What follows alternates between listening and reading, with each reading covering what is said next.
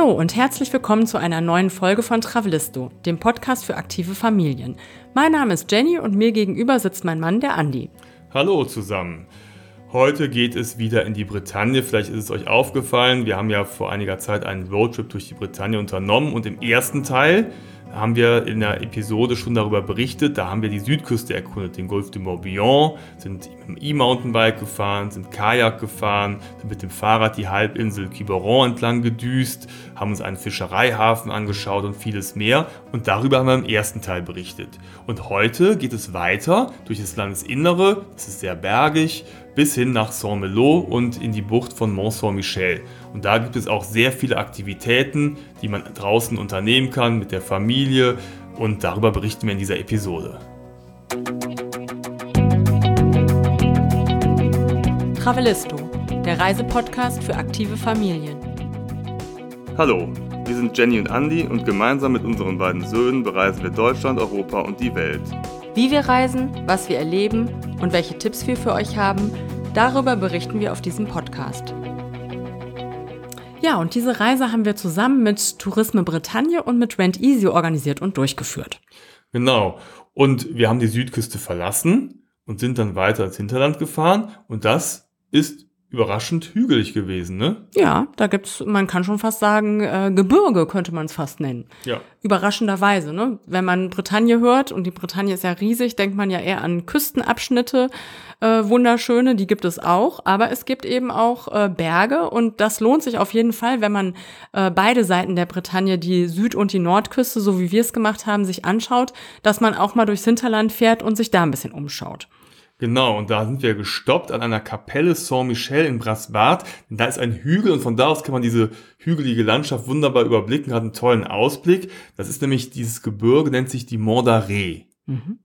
Da ist oben eine Kapelle, kann man ein bisschen rumspazieren, ne, umherschauen. Und das ist auch so eine ganz mystische ja, Gegend. Ich glaube, ja. generell in der Bretagne, da haben wohl seinerzeit sehr viele Kobolde gelebt. Und ja, äh, ja die haben sogar seinerzeit Getreideehren in Gold verwandelt. Mhm. Man mag es kaum glauben. Deswegen ist diese Gegend auch so reich beschenkt.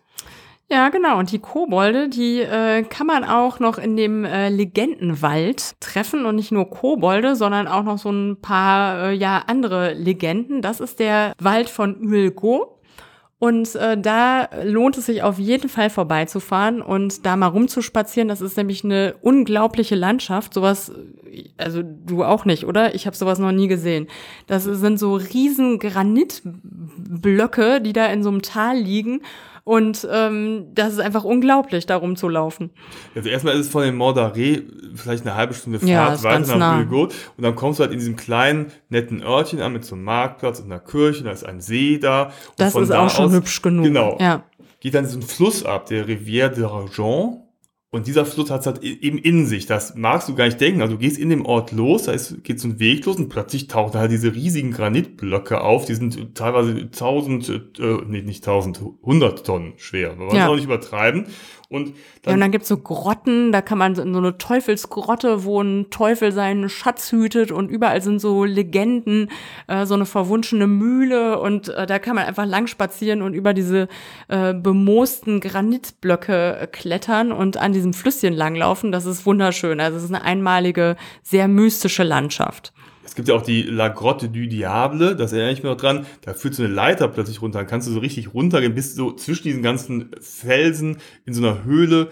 Also das war richtig cool, ne? Das meinte ich mit der Teufelsgrotte. Ach so, ja, La Grotte ja, Diable. Das, das war jetzt die französische Bezeichnung dafür. Jetzt, genau. wo du es sagst, fällt es mir auch auf.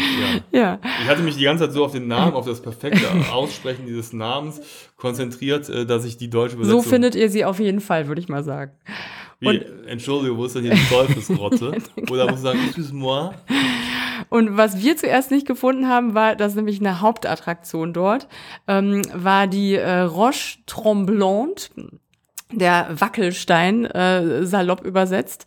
Und das ist ein riesiger Granitbrocken, der je nachdem, äh, ob man die, den richtigen Winkel und den richtigen Ort findet, wenn man sich dagegen lehnt, dann bekommt man den wirklich zum Wackeln. Also ich habe es hingekriegt. Also der ist riesig, Zumindest so ein bisschen groß, bestimmt, und wiegt sehr viele Tonnen. Ja, Und es ist ganz lustig, wenn man sich da hinsetzt, dann kommen halt immer die ganzen Wanderer und Besucher vorbei und jeder versucht sich halt einmal und, und, und auch Familien mit kleinen Kindern. Dann unter diesen Brocken und versucht den irgendwie ja. mit dem Rücken, muss man sich so gegenstemmen und den irgendwie zu bewegen und dann merkt man wirklich so. Ne, Irgendwann ne, dass, bewegt er sich. Also so ein paar Millimeter, aber es ist ganz interessant und ich ja. frage mich die ganze Zeit, wer hat das festgestellt, ja. dass man sich irgendwie so verrenken muss, dass sich dieses Ding irgendwann bewegt. Also das muss ja irgendeiner mal das habe ich mich auch gefragt, wie kommt man da drauf? Ja. Und dann steht da wirklich so eine Tafel, wo genau die Position beschrieben ist. Also du musst dich da und da hinstellen und wenn du da deinen Rücken hinklemmst.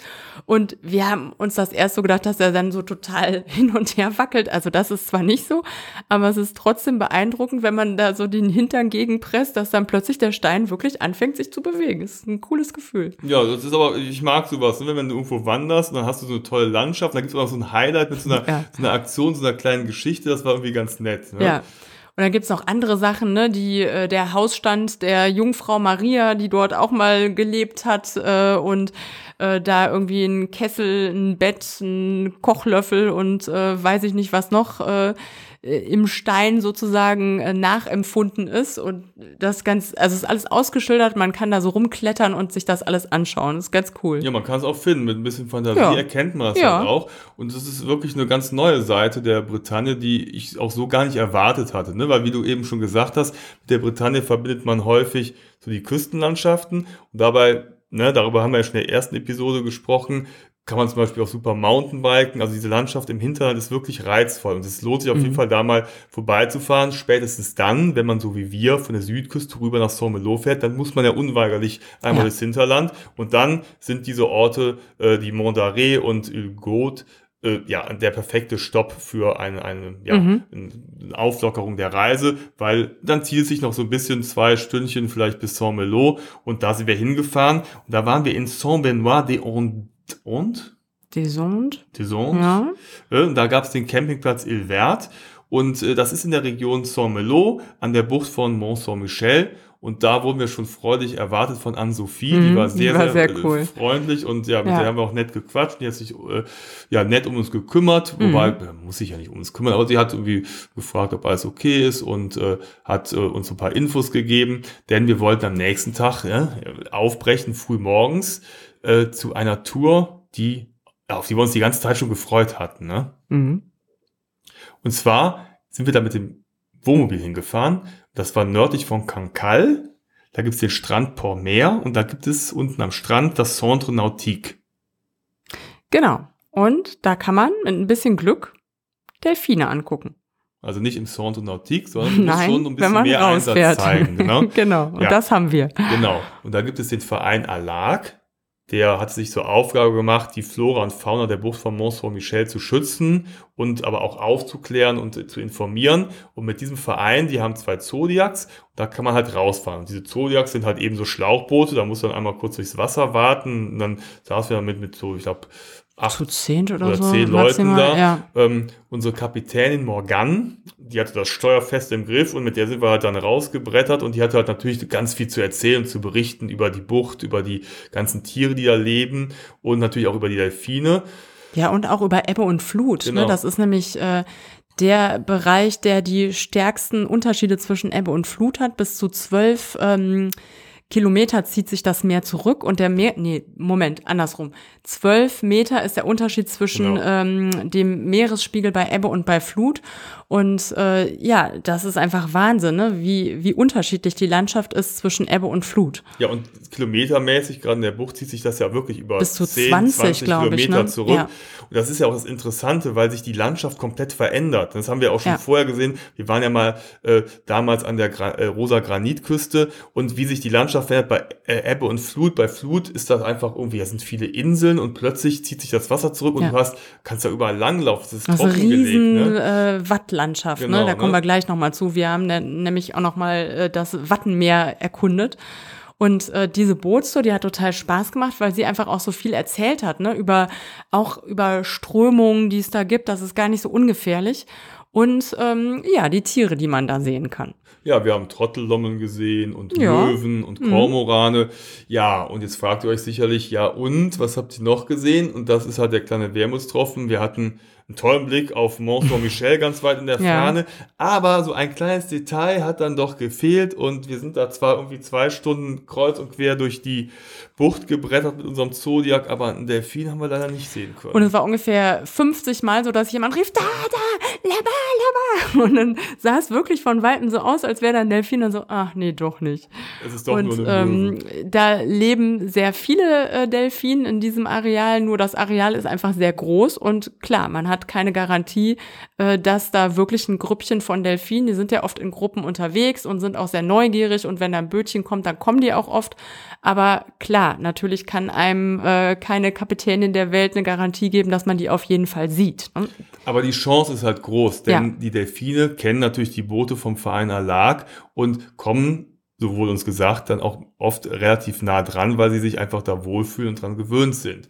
Ja, und wir haben ja auch einige Hinweise auf Delfine gesehen. Genau. Ne? Ne? Ja. Also ähm, zum Beispiel ähm, meisten die Delfine den Tintenfisch immer den Kopf ab und lassen nur diesen, diesen Ja. äh, äh, so bestimmte Teile übrig und dann kommen die Möwen und schnappen die sich und das haben wir entdeckt. Ne? Da saßen dann eine Möwe, die hat mit den Überresten von so einem Tintenfisch rumgespielt. kopflosen Tintenfisch, Ne? genau. Und da äh, war, äh, das war so ein Zeichen, ah, da müssten Sie waren da. lang, Ne? Sie Ja. waren da, also es ist jetzt nicht ganz so eine, eine Geschichte, die nicht so stimmt, sondern sie waren wirklich da, aber Mhm. nicht als wir da waren. Ja, sie sind dann irgendwo anders hingeschwommen. Also wir sind da mehr oder weniger kreuz und quer durch die Bucht, immer im Hintergrund Mont Saint-Michel. Also war ein toller Ausflug, auch ohne Delfine. Nur klar, noch cooler wäre es natürlich gewesen, wenn wir sie auch entdeckt hätten. Ja, Ja, war halt ein bisschen schade, aber so ist es halt mit der Genau. Natur. Ja. Ne? Und mit den Makrelen, weil die Delfine folgen den Makrelen und die sind wohl im April, so haben wir dann uns äh, informiert, äh, noch gar nicht so sehr in der, in der Bucht, sondern noch etwas weiter, weiter außerhalb. Und deswegen waren die Delfine wohl auch instinktiv eher hinter den Makrelen her, als äh, sich von uns äh, Mhm. begutachten zu lassen. ja. Ja, aber so ist es halt. Ne? Dann äh, sind wir wieder zurück ans äh, Ufer gefahren. Dann gibt es da Wir ein hatten erst mal Port wieder Hunger. Ne? Genau, gibt es so ein Ja. nettes äh, Lädchen. Da haben wir dann äh, zum Mittag gegessen. Das war wieder herrlicher Sonnenschein. Und dann sitzt du da. Wir haben Platz drin bekommen im Schatten. Aber es gab auch viele Leute, die draußen saßen und haben lecker, äh, lecker gegessen. Mit Blick aufs Meer, Ja? Und was sich schon 12,30 Meter zurückgezogen hatte. genau, weil Äh, plötzlich vom war ein- Meeresspiegel. ne, war, war, war plötzlich ein riesiger Sandstrand da. Ja. Ne? Als wir kamen, mussten wir quasi, war direkt, da gab es die Promenade und da war das Wasser. Ja. Und als wir dann mittags dann wieder aufgebrochen sind, äh, war die Promenade und dann erstmal 200 Meter Sandstrand. Hm. Mit- Ja, das war cool. Ne? Genau. Und ähm, ja, dann sind wir wieder zurück zum Campingplatz gefahren und haben uns auf unsere Fahrräder geschmissen und äh, sind nochmal die Küste entlang gefahren. Ne? Da ist nämlich der Fahrradweg Velo Maritim, Mhm. der führt eigentlich so die ganze Küste entlang und da sind wir einfach nochmal so ein bisschen lang gefahren, dem äh, Strand entlang oder der Küste entlang. Dann kommen ja immer wieder verschiedene Orte und das ist eigentlich ganz nett zum Fahren. Mhm. Man muss sich auch ein bisschen bewegen, nachdem wir uns dann quasi von äh, Morgan die ganze Zeit haben im Zodiac rumkutschieren lassen. Noch ein bisschen Bewegung. Und dann haben wir den Abend schön auf dem Campingplatz ausklingen lassen. Denn Mit am nächsten Tischtennis Tag spielen. mit Tischtennis spielen. Da gab es nämlich auch eine Tischtennisplatte. Genau, denn wir mussten ja fit sein für den nächsten Tag, denn da hatten wir eine Verabredung mit Yannick. Aber erst um elf. Also das war sehr entspannt. Yannick hat uns um elf abgeholt. Ja, der war um 5 vor 11 schon da Ja. Und dann Und- äh, gab es Stress, weil wir dachten, oh Mist, wir sind noch gar nicht fertig. Wir haben noch fünf Minuten. Also Yannick, warte, wir sind sofort Wir parat. kommen gleich. Mhm. Ja, und äh, der Yannick äh, hat uns äh, die Bucht mal auf eine andere Art äh, nahegebracht. Und zwar sind wir zu Fuß ähm, mit ihm unterwegs gewesen. Erstmal sind wir ähm, mit seinem Auto Wege lang gefahren, die wir selbst wahrscheinlich nie gefunden hätten, an der Küste entlang und durch so eine Polderlandschaft. Und äh, dann hat er uns äh, das äh, Wattenmeer, übrigens äh, UNESCO-Weltkulturerbe, nahegebracht. Und das hat echt, das war cool, mit ihm da durchzuwarten. Das Gute ist ja, oder sagen wir es mal so, du brauchst halt schon einen Guide. Und der Yannick ist von der Maison de la Baie. Das ist halt so ein Institut, was sich halt auch wieder mit der Bucht und dem Ganzen drumherum beschäftigt. Ne? Und ja, ähm, die haben auch eine Tourismus, eine Touristeninformation äh, und machen ganz viele Organisationen für, ähm, für Schulklassen, für Touristen, machen sie da Touren. Und ähm, Das ist ja. total spannend. ne? Er hat ja so ein bisschen von seinem Job berichtet, weil er ist ja irgendwie alles in einem. Er ist ja einmal so Touri-Guide, aber er ist auch quasi Meeresbiologe. Ne? Wenn dann zum Beispiel ähm, kranke gestrandete Tiere, ne? Seehunde sind oder so, dann kümmert kümmern die sich auch ne? drum. Also Mhm. es ist super abwechslungsreich und er macht halt eben auch solche Touren. Denn das ist alleine sehr, sehr gefährlich. ne? Ja, haben das sollte man auf keinen Fall tun. in, in, im Mont Saint-Michel erlebt, als wir da waren und dann so ein bisschen bei Ebbe so um, um den äh, Klosterfelsen umherspaziert sind, dann kommt die Flut zurück. Und man- zwar von allen Seiten. Genau, und das äh, unterschätzen viele. Ne? Dann denkst du plötzlich so, ah, da, da vorne kommt Ja. ja. das Wasser und dann merkst du gar nicht, dass hinter dir auch das Wasser kommt. Genau. Und dann ist es plötzlich so, dass du eingeschnitten bist und gar nicht mehr trockenen Fußes zurückkommst. Und es kommt auch nicht gleichmäßig, Genau. ne? Also es kommt äh, plötzlich dann ganz schnell. Also Genau. man sollte da auf gar keinen Fall alleine unterwegs sein.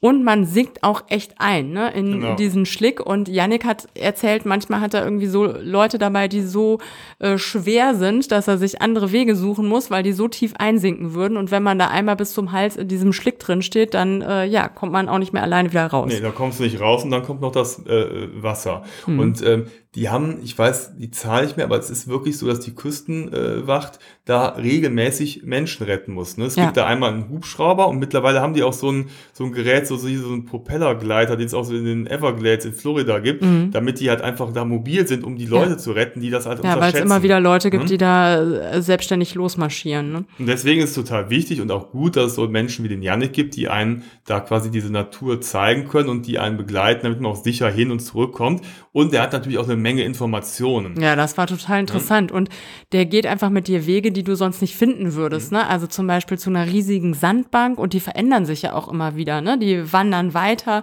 und dann waren wir auf dieser Sandbank, hatte, er hatte noch ein Picknick mitgehabt, dann saßen wir da und das war echt ein total cooler Ausflug. Und äh, ohne ihn äh, hätten wir uns da ja im Leben nicht hingetraut. Ja, und so, äh, er hat auch viel erzählt. Es gibt da Ja. zum Beispiel auch, dafür ist er auch zuständig für so Muschelbanken. Ne? Mhm. Äh, die sind halt irgendwo ganz weit draußen. Das haben, haben wir leider nicht geschafft. Er hat dann gefragt, ob wir nicht am nächsten Tag mal mitkommen wollten. Ja, wollte stimmt, das wäre auch noch cool gewesen. Muschelbank fahren, wollten Ja. uns mal zeigen. Da hatten wir aber schon was anderes vor. Ähm, und ja, das war wirklich eine tolle Geschichte. Genau, ne? mit so Traktoren fahren Mhm. die dahin, ne? machen so Traktortouren. Das ist bestimmt auch total spannend, zu so einer Muschelfarm mal zu fahren. Und es ist wirklich eine ganz tolle Sache, wenn du halt Mont Saint-Michel mal aus einer ganz anderen Perspektive siehst. Ne? Und Mhm. du hast halt, es ist halt, also ich finde, dieser Klosterberg, auch wenn er gar nicht zur Bretagne gehört, kleiner äh, Einwand hier, ne, Ja, ist Normandie, schon Normandie. aber Mhm. du siehst halt, es ist so ein imposantes äh, Gebilde, dieser Felsen mit dem Kloster und dem Turm oben drauf und das ragt halt die ganze Zeit im, im, am Horizont und du Also ich glaube, wir haben da durch das- 50.000 Fotos Ja. gemacht, ne?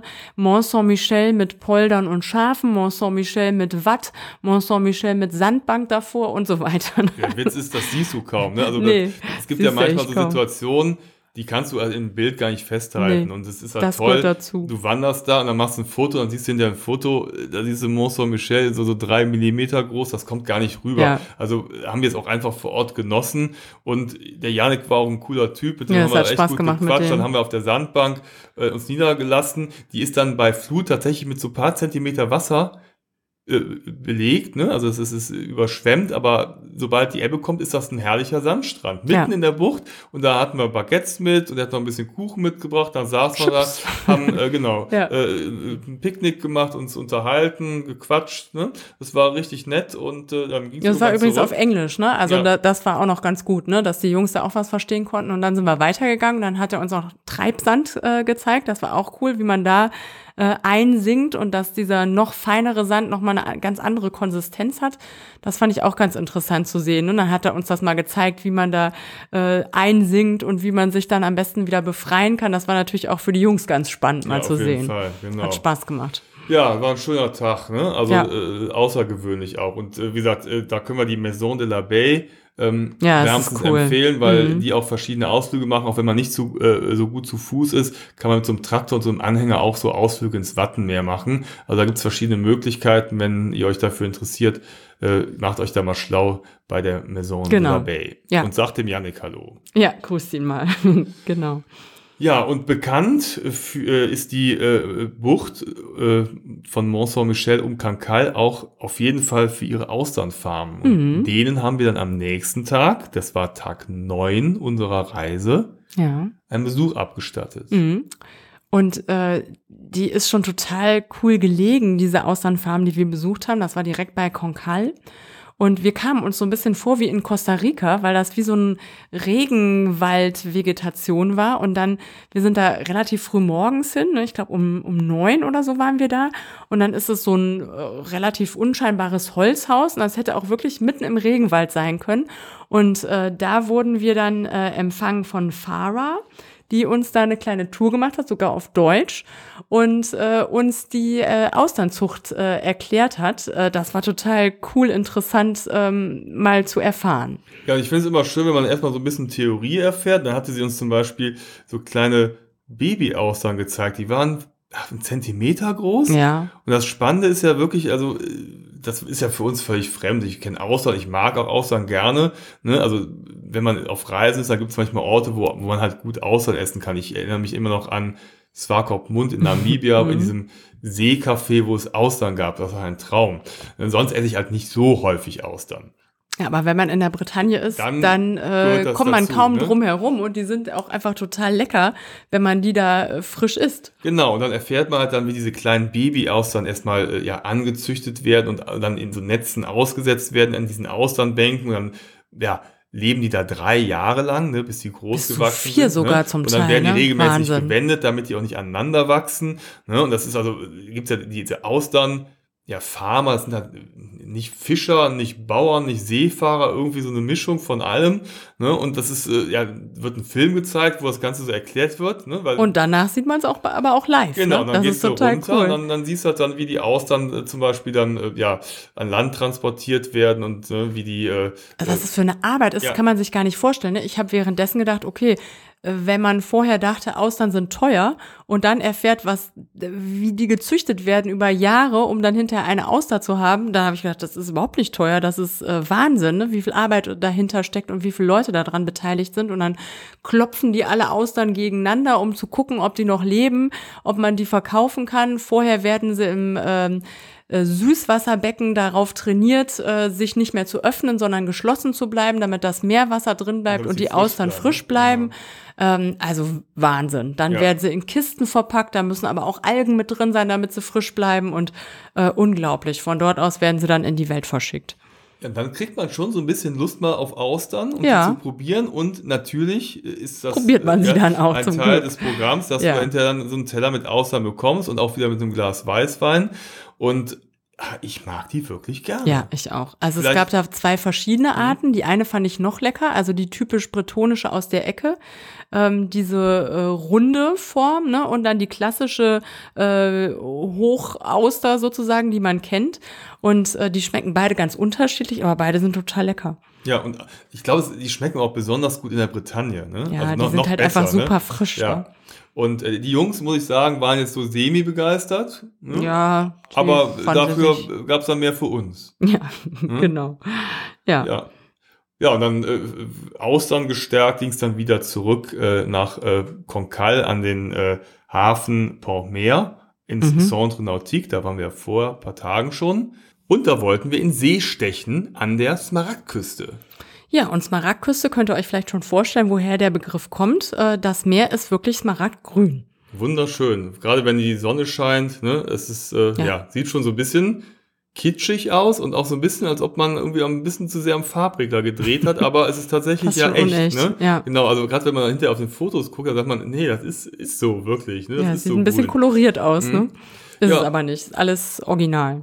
Und am Club Nautique haben wir uns Subs geliehen, Neoprenanzügen und äh, sind dann mal so ein bisschen durch die Bucht gefahren. Ne? Und erstmal bin ich, habe ich mich der Länge nach, ich habe schon gedacht, oh, bitte nicht ins Wasser fallen, bitte nicht ins Wasser fallen. Es war ja immer noch morgen, 10 Uhr oder halb elf äh, Luft äh, 12 Grad Temperatur und Wasser auch. Und ich habe gedacht, oh, bitte nicht reinfallen und wumm, sofort das Gleichgewicht verloren, bevor ich überhaupt auf dem Sub stand und habe erstmal für Gelächter von so älteren Herr Herrschaften, die da am Strand standen, gesorgt. Und es war aber irgendwie okay. Also ich bin, ich erkälte mich sonst schnell, aber ich bin sofort wieder aufgestanden. Ich musste selbst lachen und dann ging's los.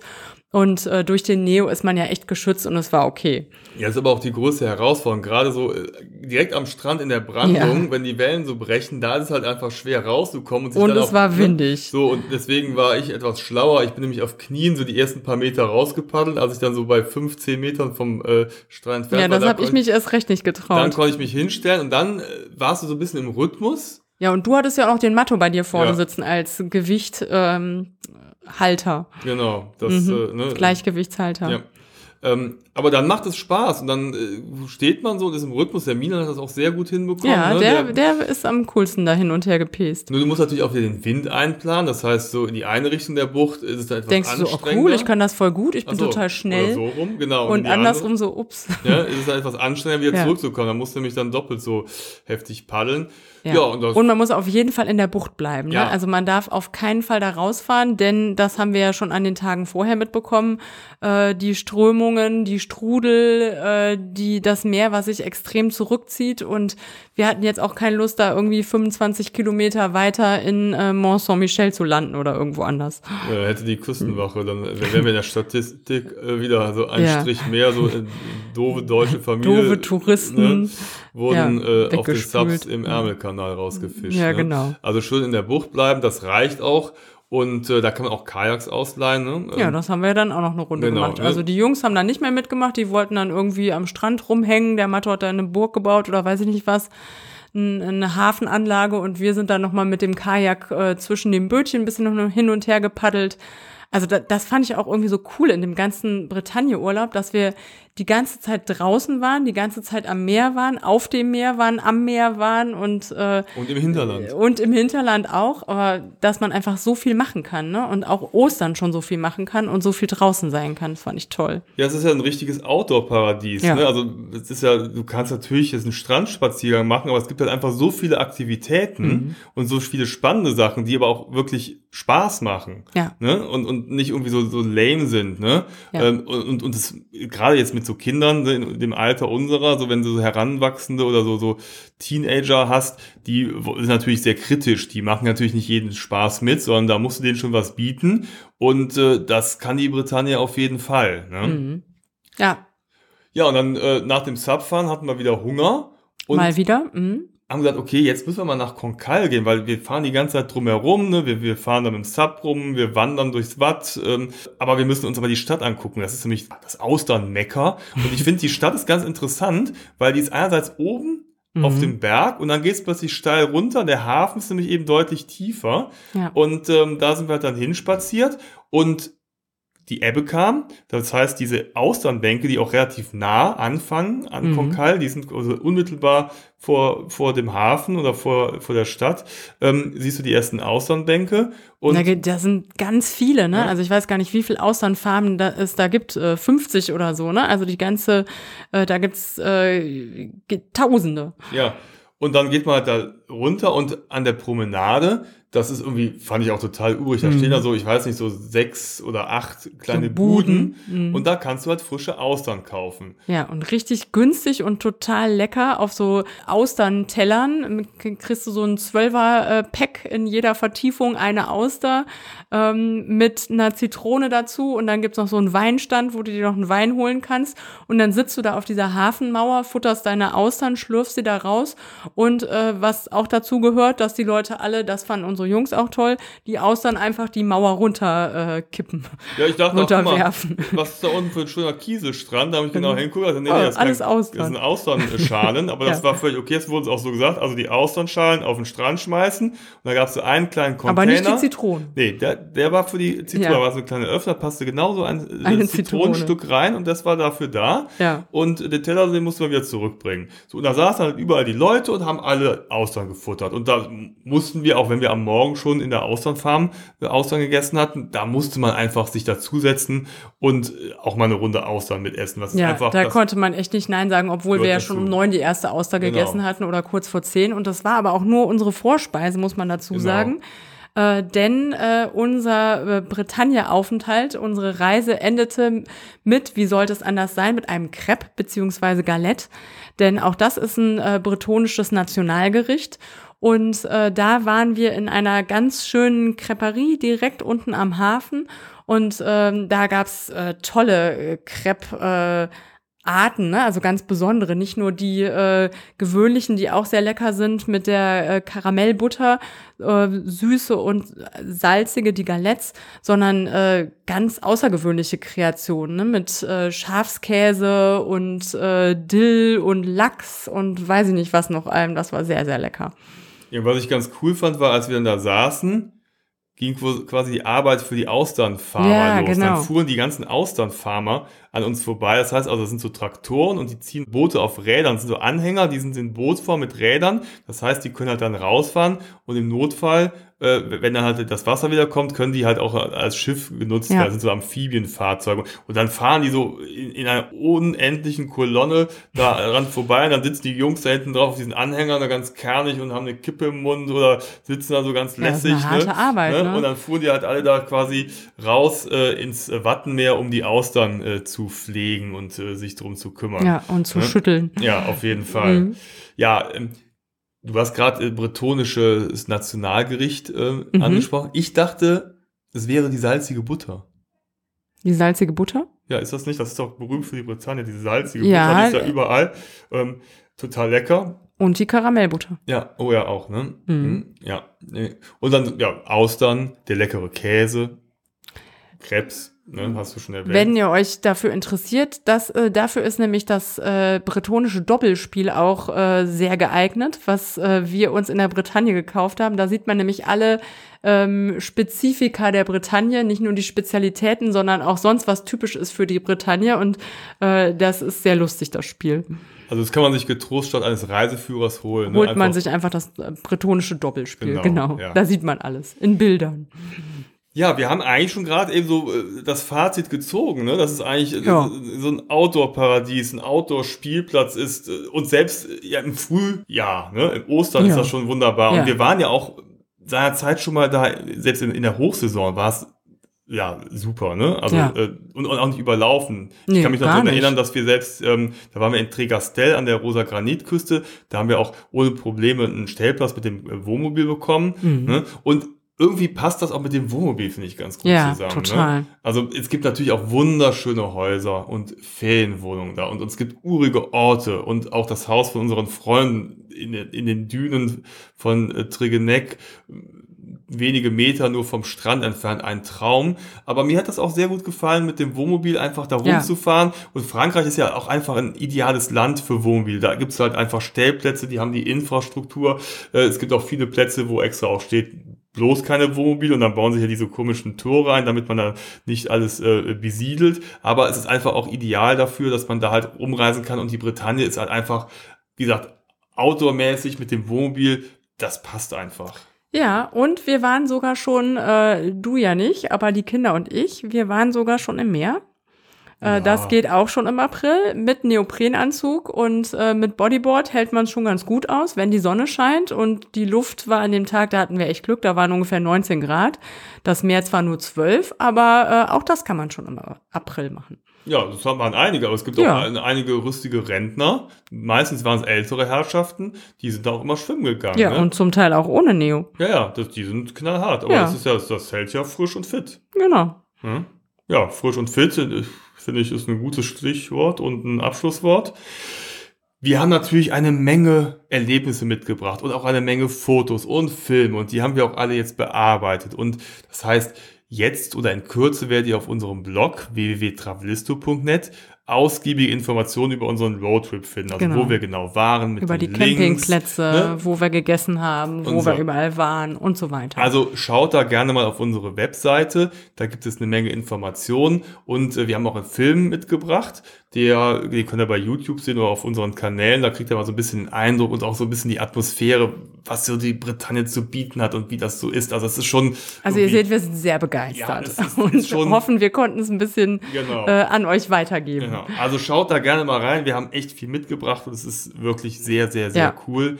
Und äh, vielleicht habt ihr auch mal Lust, äh, uns nachzureisen, die Bretagne zu erkunden, ob im Wohnmobil oder sonst irgendwie. Es lohnt sich wirklich. Und es Ja. hat echt eine Menge Spaß gemacht und auch ideal für die Osterferien. Ne? Mhm. Also ich bin schon braun geworden. Ne? Ja, Kann man sagen. nicht nur du. Ne? Und wieder der Ja. eine Tag, ein, ein Vormittag Regen, ansonsten Sonnenschein. Das ist schon sehr gut. Mhm.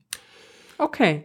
Ja, wenn euch diese Episode gefallen hat, dann würden wir uns freuen, wenn ihr unseren Kanal abonnieren würdet. Ne? Dann verpasst ihr auch in Zukunft spannende Reisestories und Inspirationen nicht. Oder ja, schaut einfach mal auf unserem Blog vorbei. Wir würden uns freuen. Und dann würde ich sagen, hören wir uns äh, beim nächsten Mal, wenn es wieder irgendwo um die Welt geht mit uns, den Travelistos. Danke fürs Zuhören. Ja, macht's gut. Ciao. Tschüss.